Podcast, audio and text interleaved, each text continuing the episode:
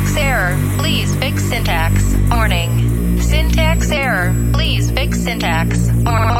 Syntax error. Please fix syntax.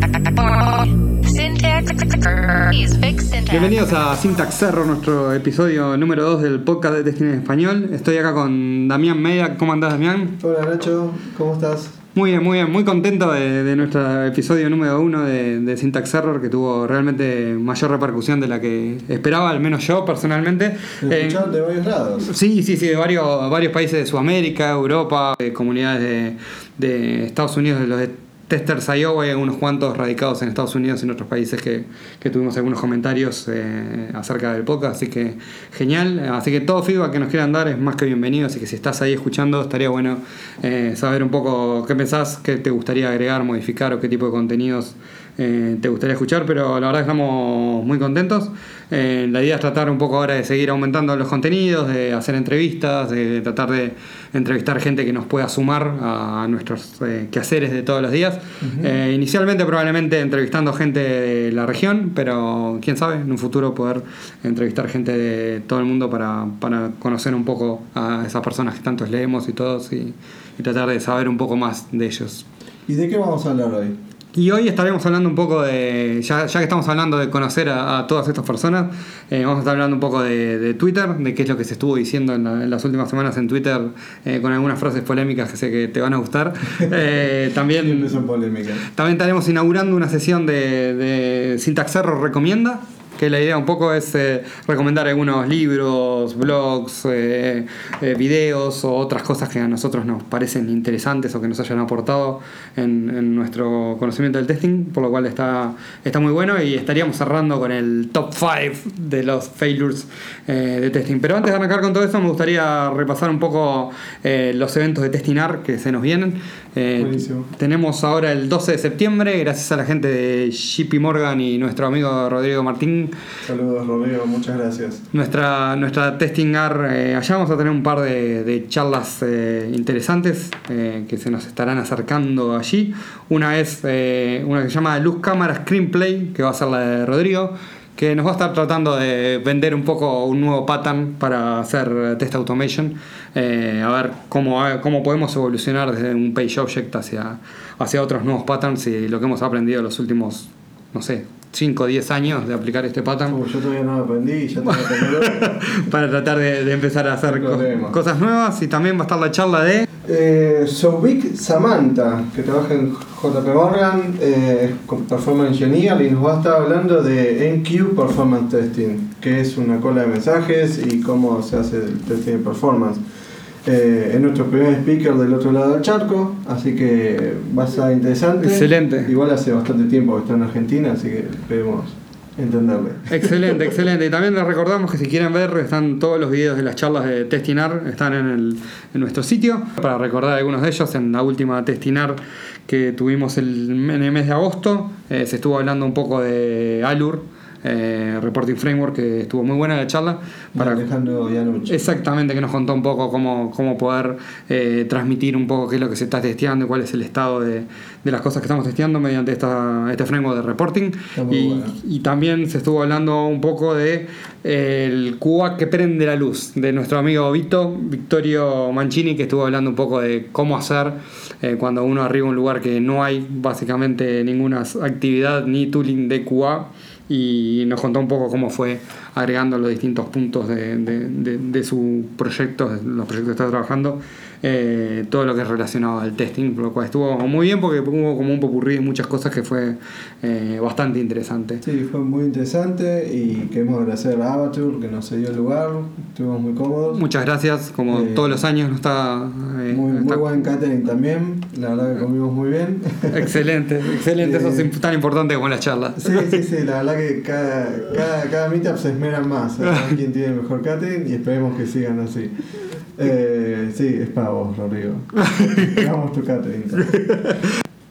Bueno, para continuar un poco hablando de testing, nos gustaría repasar un poco qué es lo que se estuvo hablando en Twitter estas últimas semanas. Así que vamos a repasar algunas de las frases polémicas de, de algunos de nuestros amados, odiados eh, testers favoritos y algunas otras cosas. Hay una cuenta que se llama Jail Fortune, que está muy buena, que en realidad lo que hacen es eh, como recopilar diferentes frases de, de diferentes personas del mundo eh, de allá, de procesos, de testing.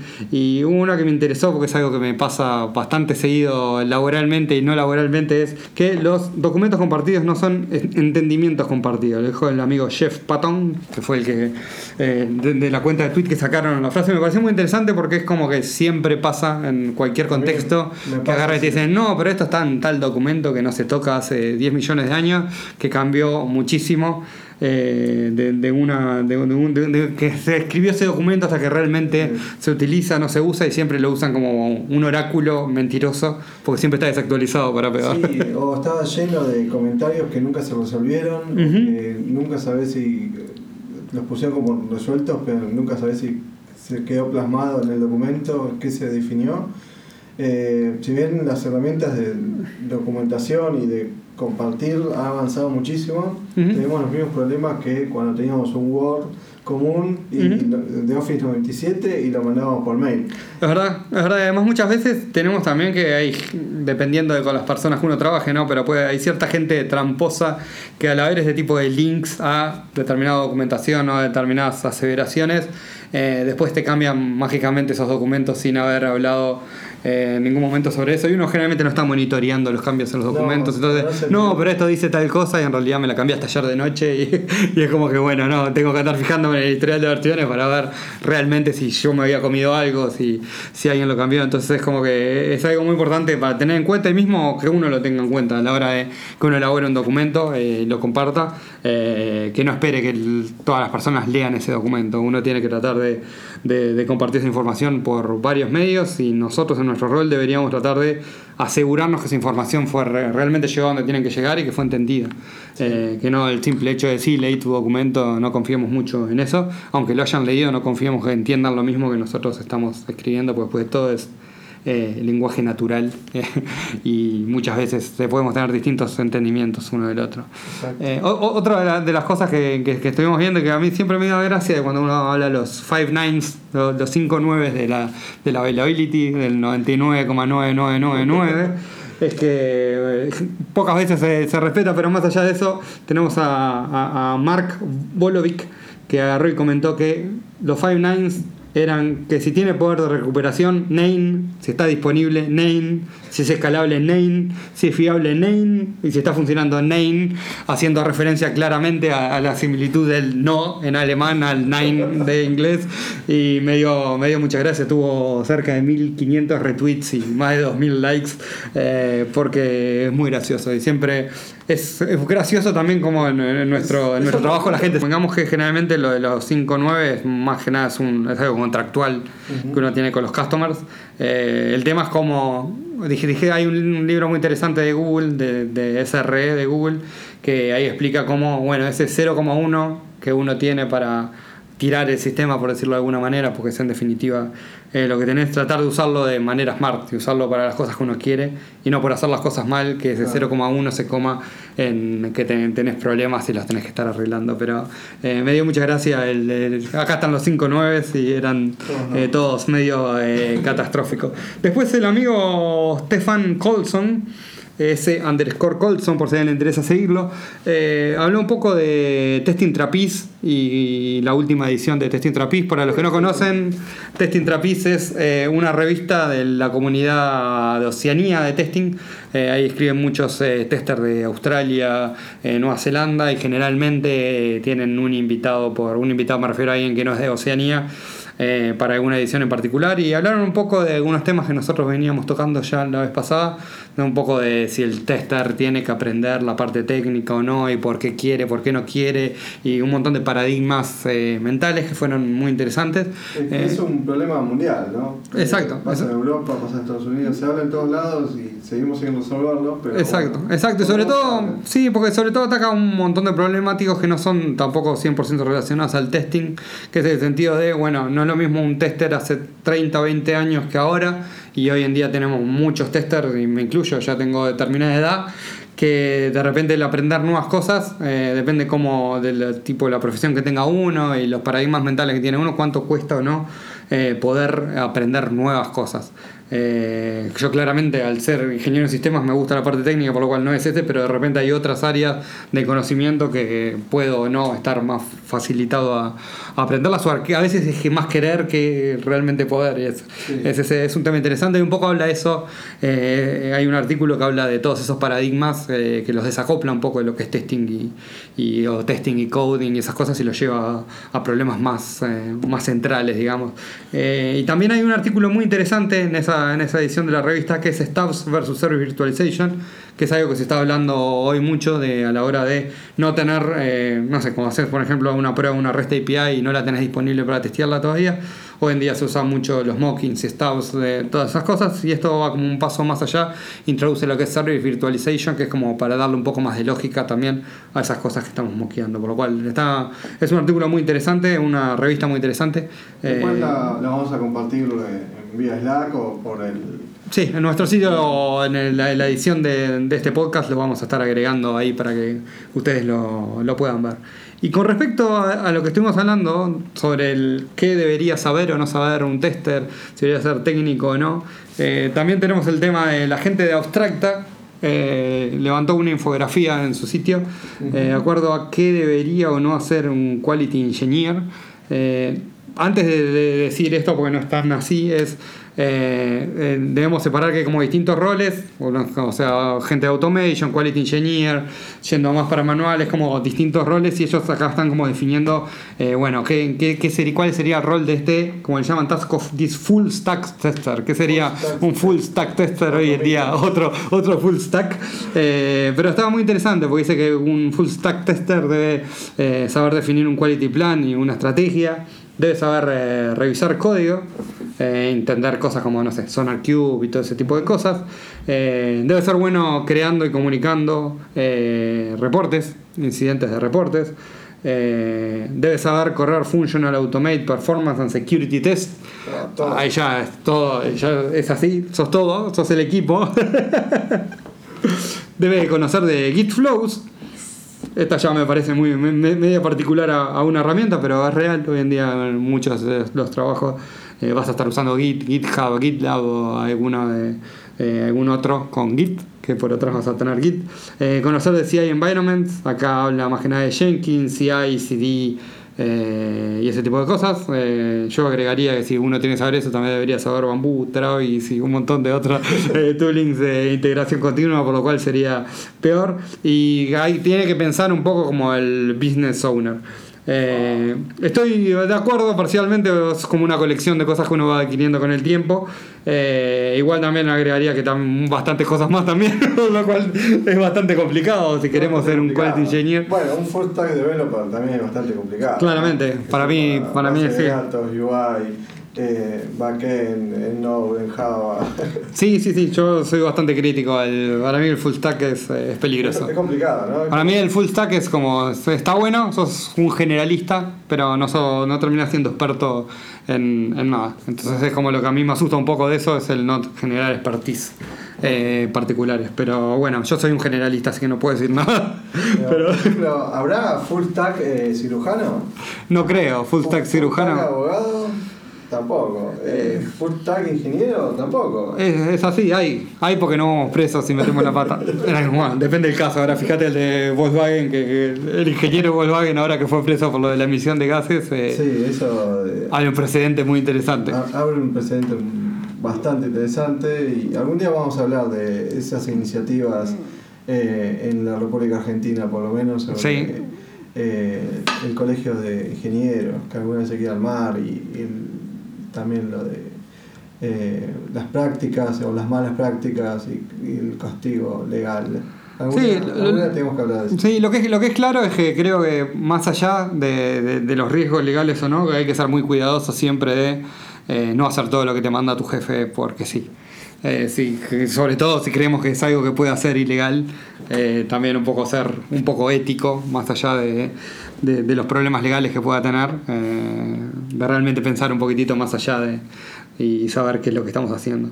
Y el último te lo dejo a vos, que es tu, tu amigo, eh, Bueno. Michael Bolton. Michael, bueno, tomé, una cerveza junto a él en, en mayo en Uruguay, junto a Andrés, así que ya es casi un amigo. Y sí, O sea, tomás- te tomaste una cerveza con Michael Bolton ya sos casi amigo. Eh, y Michael cada tanto tiene una especie de rant, eh, Sí. cinco o seis tweets. Eh, estos serían del 22 de agosto, pero hoy a la tarde justo le comentaba a Nacho que volvió a tirar más, tweets eh, sobre el mismo tema. Y básicamente lo que él quiere inculcar y eh, dejar asentar en todo el mundo, en todo nivel, es que eh, la diferencia entre los check automatizados y el testing. Que los check automatizados son parte del testing, no es la solución mágica a, a los problemas de calidad de los productos. ¿no? Entonces dice cosas como que, eh, que los check automatizados no te muestran si el producto funciona, solamente que el producto no falla en condiciones específicas, te, te dice que eh, los checks automatizados eh, no te dicen nada sobre la calidad del producto, lo único que te, te está dando es que da a ciertas circunstancias funciona o no lo, lo que está ejecutando. Y un chequeo puede eh, sugerir lo que está pasando ahora, en este momento dado, pero no puede inferir qué cosas pueden fallar a futuro con las nuevas features. Sí, esos son runs importantes porque en términos... A ver, yo lo que cuestiono de este tipo de runs es que creo que el target de la gente que consume este tipo de runs eh, no son hacia donde hab- habría que enfocar más este tipo de runs, que es a la gente que toma más decisiones de eh, de repente qué, en qué invertir eh, relacionado a desarrollo, testing y todo lo demás. Y en términos de la comunidad de testing, desarrollo, etcétera, no sé cuánto cuánto nos da este tipo de, de rants. Son todos como aseveraciones que sí son reales, pero también creo que son peligrosas, porque los que ya tenemos un tiempito en la industria, eh, yo recuerdo allá por comienzo de los 2000, eh, nuestra principal pelea era que hayan unit tests, que se haga automatización, eh, que se prueben las cosas de forma automática, más allá de obviamente la- la- el testing en su totalidad, no solo la parte automática. Y hoy en día que ya es como un must en la mayoría de los proyectos, que hay testing unitario, que hay testing de integración, que se testean las diferentes capas, que tenemos las pirámides, que estamos tratando de también enfocar un poco eso, rodeándolo un poco de testing exploratorio y otras prácticas empezamos como este tipo de cosas que son rants, pero que empiezan como a cuestionar el testing automatizado. Y eso a mí me asusta un poco. Pero Por todo lo que se hizo hasta el momento, me asusta que después diga, ah, bueno, entonces se necesita testing manual, demos un paso atrás y empecemos a invertir la plata mal. Él no, él, no, él no quiere que se vaya un paso atrás, sino que, digamos, enfatizar que no alcanza. Eh, por más que testemos a todo nivel y, y, eh, con cualquier tipo de herramientas diferentes, eh, tanto la performance como eh, los test, todas las capas desde unitario hacia arriba, como que hay cosas que no alcanzan, si no se, se producen acciones humanas que... Porque Es difícil no estar de acuerdo igual con ese punto. O sea, estoy claramente de acuerdo con ese punto. Es que- Me asusta el rant y los titulares. Yo creo que el- el- lo que él tiene miedo es que nos quedemos eh, definitivamente con solo automatizar. Que es como creer que, no sé, que, los compiladores pueden programar por sí solos. Eh, ¿Se entiende? Entonces, eh, ahí, está, ahí está el tema, ¿no? Eh, así como eh, no- eh, los compiladores no pueden programar solos, eh, el testing no te puede asegurar, el, testing no te puede asegurar y los chequeos no te, tampoco te pueden asegurar la calidad del producto. No, claramente. Eso. una conjunción. El tema, el tema yo creo que se va mucho hacia automatizado porque puede eh, eh, ahorrar mu- muchos costos aparentemente. Ujú. Eso tampoco está 100% demostrado, pero eh, yo creo que es una conjunción de ambas cosas. Ujú. ¿Necesitamos automation? Sí, necesitamos mucho automation. Eh, más hoy por hoy con, con las presiones y eh, las necesidades del, del Sí. mercado. Pero eh, hay cosas de usabilidad básicas que en algunos productos decís, esto no probó ni un ser humano, ni Sí. el desarrollador, ni el dueño del producto. Es verdad. Entonces, eh, eh, en esa voracidad de salir, eh, por, por más que tengas una gran estructura de automatización, Sí. si hay cosas básicas que no, no probás, no entendés y los riesgos que puede llevar, eh, te llevan a que todo lo que gastaste en eso no sirva. Y después quedan decir, bueno, contratemos mil eh, manuales. Y eso tampoco sirve. Sí, Eso- no, yo estoy de acuerdo. A mí, otra vez, a mí lo, lo que más me termina asustando es que, para poner un ejemplo, hoy en día con la estructura que tenemos y si realmente se hace automatización, checking o como le queramos llamar, eso favorece que se haga un mejor testing teniendo la estrategia in place. ¿A qué me refiero? Si nosotros reducimos la cantidad de automatización, el tester que va a estar trabajando en el proyecto va a estar haciendo el check-in a mano. Y eso es lo que me asusta, decir, no, el check-in no sirve, y bueno, lo sacamos y después tenemos al tester manual o al tester eh, haciendo lo mismo que, hacía, que haces con automation, haciéndolo manual. Sin embargo, si vos tenés eso automatizado, ayudás a que el tester haga mejor trabajo eh, y que de- sirva como data input para automatizar también, ¿no? Que Sí, eso es, me parece muy valorable. A, a, obviamente a, a mandos medios para arriba, pero también apunta a que la comunidad exija y explique por qué eh, una estrategia de solo automatización o solo manual no sirve y por qué hay que hacer las dos. Sí, totalmente, Que totalmente. Es más cara, en Sí. combinación es más cara. Igual chapó, ¿no? Porque se levanta un principio de año y dice eh, check-in versus testing y tiene para dos años de conferencias, así que Bueno, Bolton, pero- pero, un abrazo. eh, Quiero ser como yo puedo cuando sea grande. él, él vio, vio la necesidad, vio el, el potencial y ahí está. Y me- la verdad que sí, es para aplaudirlo. Es verdad, Eh, es verdad. Bueno, así como recomendamos ah, que lean sobre Michael y discutan, eh, también queremos recomendarles algunas otras cosas. Y esta nueva sección se llama Syntax Error Recomienda, somos así de originales, y queríamos empezar recomendando, la idea es recomendar libros, videos, posts, eh, eh, lo que nos parezca que es algo útil y que todos debemos prestarle atención. Hoy, por ejemplo, queremos recomendarles un, un video que, lo- que está muy bueno, eh, tanto para verlo con, con testers que recién empiezan, como hacerle una pequeña prueba a testers que ya tienen muchos años de experiencia. Se llama Monkey Business, lo pueden encontrar en YouTube. Y básicamente lo que tienen que hacer es prestar atención a cuántos pases eh, realizan las chicas de- con pelotas de básquet y ver qué encuentran. Eh, me gustaría que después eh, vayan a Slack y me cuenten qué encontraron en el video, además de cuántos pases son. Y, y después les voy a contar un par de cosas que seguramente no vieron. Totalmente. La idea es que vean un poco este video y después puedan comunicar eh, qué fue lo que encontraron. Además, hay más de una versión del video, entonces es, eh, Hay más de una versión, pero seguramente ponen Monkey Business en YouTube y la primera que encuentran es, es esa. excelente, excelente. Y también queremos recomendarles algunos libros, eh, por ejemplo, Lessons Learned in Software Testing. Eh, tengo una pequeña anécdota respecto a este libro, eh, por eso lo recomiendo. Eh, una vez estando en Mendoza, eh, fui, a- fui no, tuve una entrevista por teléfono con eh, Hilary Henrik, eh, que en ese momento era el líder de testing en eBay Europa. Y bueno, le mandé el currículum de Cadura y bueno, tuvimos una entrevista por teléfono, se escuchaba muy mal porque bueno, los teléfonos de Mendoza no son buenos. Y bueno, me, me dio su feedback sobre las cosas que hice bien y mal en la entrevista, la verdad que fue genial. Y me dijo, te voy a mandar un libro, así que después pasame por Skype tu dirección. Y se la pasé, y dije, bueno, si llega, llega, si es verdad. Y me mandó Lessons Learned in Software Testing, que es un libro que tiene muchísimas lecciones, no hace falta leerlo de corrido, es más, uno puede ir saltando de una sección a otra a la que le interese, habla de todo, de todo, desde lo más básico de testing a, a cosas eh, más avanzadas y cada tanto siempre me gusta abrirlo en alguna página y, y leer alguna de esas lecciones. Sí, creo que es un libro de cabecera que deberíamos al menos leer una vez todos y tenerlo a mano para, para leerlo cuando, cuando lo necesitemos. Eh, pero es esas cosas básicas que uno de repente cuando lo lee capítulo a capítulo decís, no lo voy a usar nunca, eh, pero después te queda como en tu stack, en, en- en tus skill set, te queda dentro y creo que vale la pena.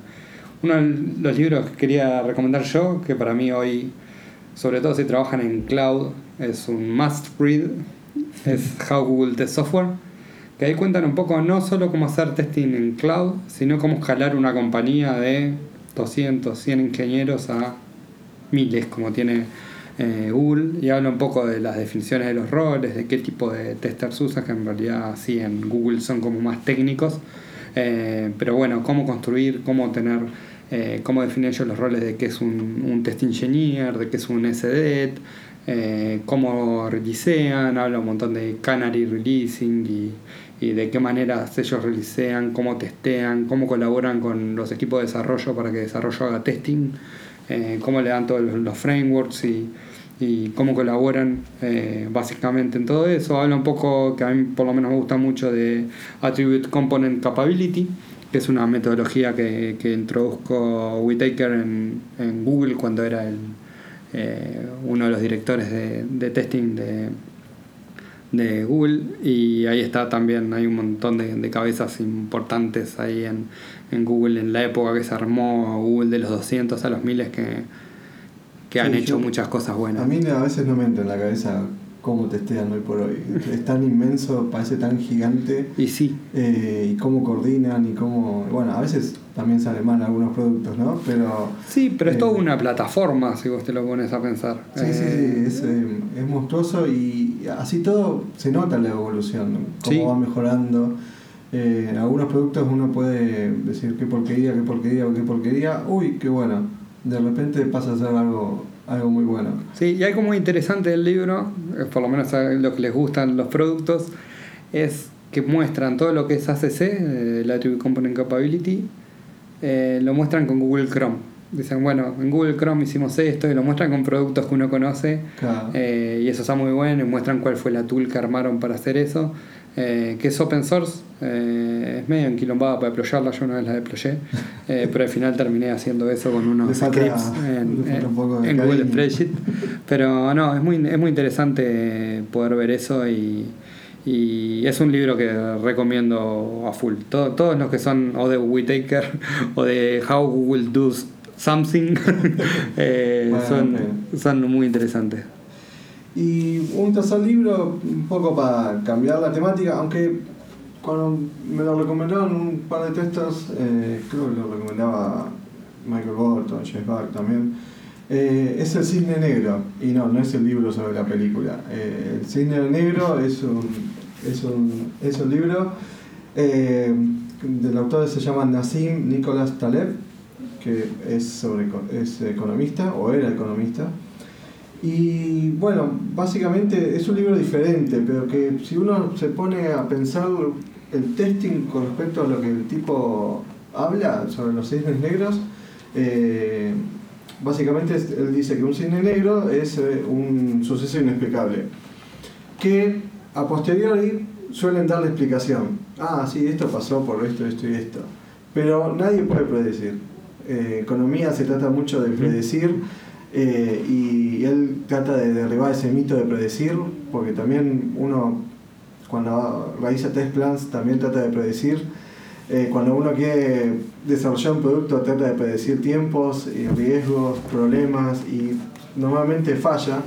Y normalmente después de que pasó el problema es fácil de encontrar explicación, pero nunca es fácil encontrarlo antes. ¿no? Entonces él dice que la predicción del futuro es una mentira, las estimaciones, cuántas veces hemos dicho que estimamos mintiendo, porque es verdad. Eh, eh, le- ¿Cuántas veces pasó que eh, pensamos que algo era simple y cada vez se hace más complejo hasta que pasa algo totalmente inesperado? Y, y a partir de algo inesperado, esa complejitud se empieza a entender mucho mejor. ¿no? Pero hasta que ese problema no pasa, eh, el- digamos que uno no lo entiende. Entonces, eh, habla mil temas más. eh, está relacionado a la economía, pero él dice que lo puede aplicar a cual- casi cualquier cosa. Sí, hay, hay- sobre el tema hay mucha literatura de Jerry Weinberg que tiene una visión muy parecida a eso Sí. y que habla un poco de la predictibilidad y no predictibilidad de muchas cosas. Que inclusive hasta está mal decir que no podemos predecir algo en el punto de que si estoy diciendo que no lo puedo predecir, estoy haciendo una predicción sobre el futuro, por lo cual es, es muy interesante. Y hay, si no tienen ganas de leer eh, un libro entero de Jerry Weinberg, hay una entrevista que le hacen en un podcast que llaman Test Talk de Joe Colantonio, Ujú. el episodio número 100, que es una entrevista a Jerry Weinberg que es imperdible, son 40, 50 minutos que están muy buenas. Sí, eh, sí te- me tenés que pasar el link porque Sí. lo, lo quiero escuchar. Yo sé que Eh, estoy haciendo un podcast y no, no he escuchado muchos podcasts. Así que me tengo que poner. Y, y para finalizar un poco la, la parte de nuestra sección de Syntax Error recomienda, eh, queremos recomendar un blog que ya tiene unos años, es del 2009, eh, que es de Lambert, eh, de los amigos de Ministry Testing, eh, y que fue hace unos días, eh, lo tradujo Federico Toledo al español también, Uh, por lo cual eh, si no saben inglés es una buena forma de poder aprovechar un muy buen post de, de testing eh, en español eh, que está en el sitio de Federico Toledo y es- habla un poco de los diferentes tipos de, de testers que existen. Eh, yo la primera vez que lo leí, debo ser honesto, dije esto debe ser una boludez, como caracteriza muy eh, apegado al método científico, pero la verdad que está muy bueno y habla muy bien de los diferentes tipos de testers, managers, gerentes y toda la mano que puede haber y ayuda, desde mi punto de vista, a entender como distintos perfiles de personas. Eh, y uno lo puede usar, este blog, si bien es todo hasta en torno bastante cómico, eh, pero ayuda a, a- ver un poco cuáles son los perfiles y cómo aprovechar determinados tipos de personas, porque lo describe de manera graciosa de cuáles son sus formas, cuáles son eh, los tipos de actividades que hacen, quién es su némesis y cómo es un poco el mindset eh, de esa persona. Y eso para mí siempre siempre ayuda pero es muy gracioso. Va desde el drama queen que se está quejando todo el tiempo de todo hasta el policía de QA el que hace testing exploratorio el que hace solo checking no sé va, va pasando por un por un conjunto pero no quiero describir todo el artículo léanlo. Después dejamos el link en, en, eh, en nuestro sitio y ahí en la entrada del podcast. Eh, pero es un- uno muy muy interesante y bueno, para finalizar creo que ya vamos a... Este es el top 5 de los fails. 5. Bueno, eh, hay una compañía que se llama ThinQFM que lo que hace básicamente es una API para desarrolladores para streaming de video y reproducciones de video. Y resulta que sacaron un nuevo player.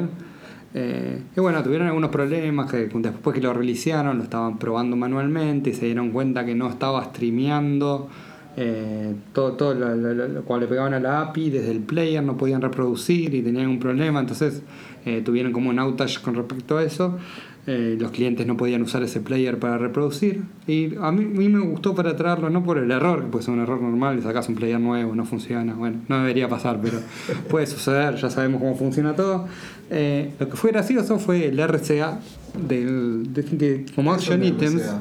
Un RCA es un root cause analysis, un, un análisis de, de- de la causa raíz, eh, que básicamente lo que dice por qué pasaron los problemas, qué tipo de problemas pasaron, qué, cuál es el remediation, qué es lo que se va a hacer para, para que no, no vuelva a pasar. Y fue era gracioso porque como que la que yo item era, no, eh, lo que tenemos que decir es que cuando saquemos una cosa nueva, lo que tenemos que tener es más testing. Onda, lo que tenemos que hacer es testear. Antes no Claro. testeábamos, ahora... Programar bien, ¿para qué, no? Claro, claro, hay que programar bien, testear y hacer regression test. Y lo gracioso era con la frase que decía Onda que tenemos que hacer testing para garantizar que no rompemos funcionalidades que ya existen. Listo. Ya- Chicos, si quieren ir dejando su currículum a Sync FM, eh, vayan a buscar su página web y seguramente deben estar buscando testers. Totalmente. 4. Y este es uno medio raro porque eh, salió en la revista Wired y dice algo así el título como biohackers eh, codean malware en un string de DNA o un, sea en una cadena de DNA.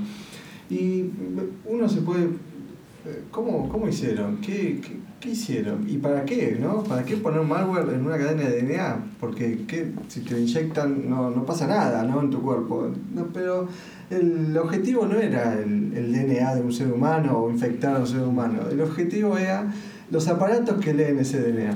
Entonces, lo que hicieron estos biohackers fue comprobar que el lector de DNA, eh, o ADN en Mm. castellano, eh, lo eh, cuando leía esa cadena con el malware, leía y el software le entraba ese malware y o, hacía inútil el, el aparato. Son aparatos muy caros. ¿no? Entonces, estos biohackers eh, demostraron que se podía poner software en, en una cadena de, de ADN y infectar aparatos. Eh, entonces uno piensa, por ejemplo, bueno, si eh, todas estas eh, aplicaciones biométricas, ¿no? Puede llegar a pasar lo mismo, ¿no? Y como Totalmente. No, no estamos seguros. eh, y que eh, pensar, eh, y, también es muy raro el pensamiento lateral que usaron, ¿no? Si uno como tester va a esta empresa de, de aparatos de, de lectores de ADN y le dice, mira, ¿qué pasaría si le ponemos malware en, en una cadena de ADN? Nos sacan corriendo, ¿no? por, eh, por más que uno pueda tener una visión más científica para probar estos aparatos, es un caso muy raro. Pero hasta, hasta en los casos más raros siempre hay que pensar, ¿qué pasaría si? 3. Y en el puesto número 3 tenemos eh, a los Smart Lockers. Eh, son estos eh, son cerraduras electrónicas inteligentes que uno las maneja por Wi-Fi con su celular.